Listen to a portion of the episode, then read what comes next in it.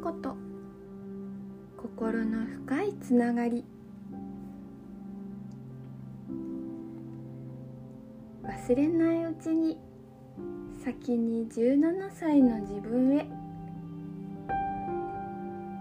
私は今も変わらずあの頃のまま。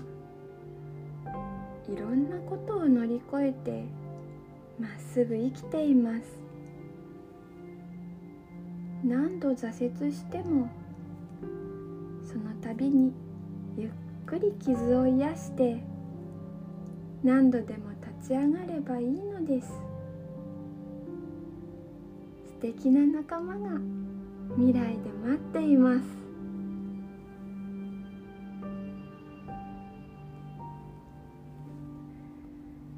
え旦那さんが突然会社辞めてお店開きたいってって言った時奥さんどんな気持ちでした？さぞ驚かれたでしょう。と言いながらレポーターが女性にマイクを向けた。はにかみながらその人は言ったあらいいじゃありませんか。夢があって。そりゃ夢はあるけどうまくいくかなんてわかんないわけでしょ？生活とかお金とか不安はなかったんですか？と八つぎ早にありていの質問で食い下がられても奥さんは恥ずかしそうに微笑んでいた。あの僕が質問するほど旦那さんの後ろに隠れようとするの一旦やめてもらえますか？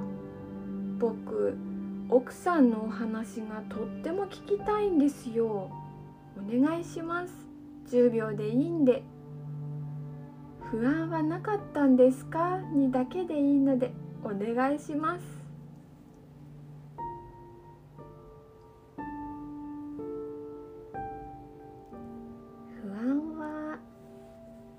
かったですね。いいじゃありませんか。私はすぐに賛成でしたよ。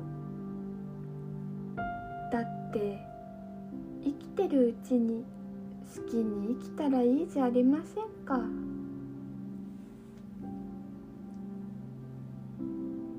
夕飯の手を止めてテレビに見入った。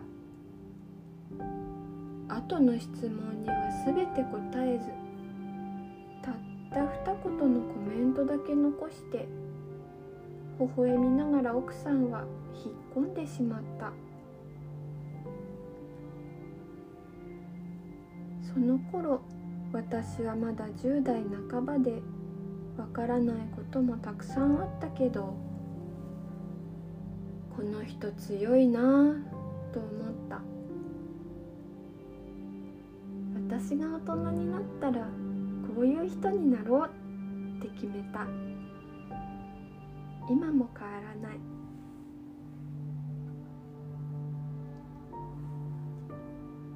こうだったらいいな。もっとまるまるしてみたい。という心に従って生きるのは結構勇気がいる。それまで積み重ねたものがあるほど決断が重い。でも散々あがいて向き合って向き合っての答えだったりするわけでそれでも少しずつ夢を見て明日を描いて踏み出していく。怖さや不安が全くないといえば嘘になるけどそんな自分も受け止めてゆったりと前に進む。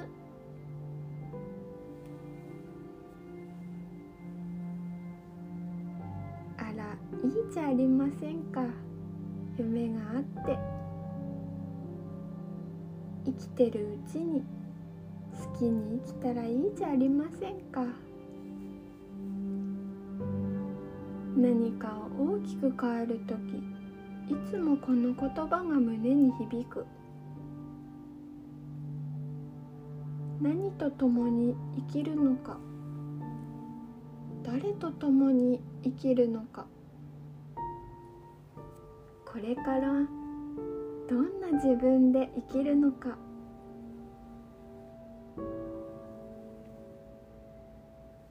る時も健やかなる時も止める時も貧しき時も愛し慈しみ共に生きるということ。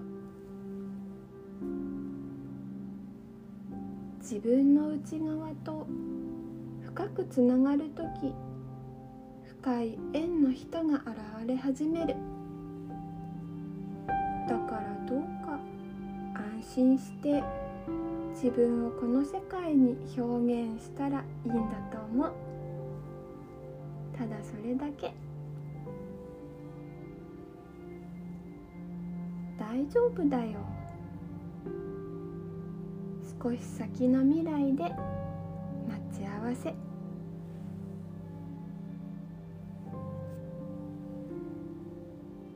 今日もここまでお付き合いくださってどうもありがとうございます。音声のチャンネル登録や記事をフォローしていただけるとすごく嬉しいです。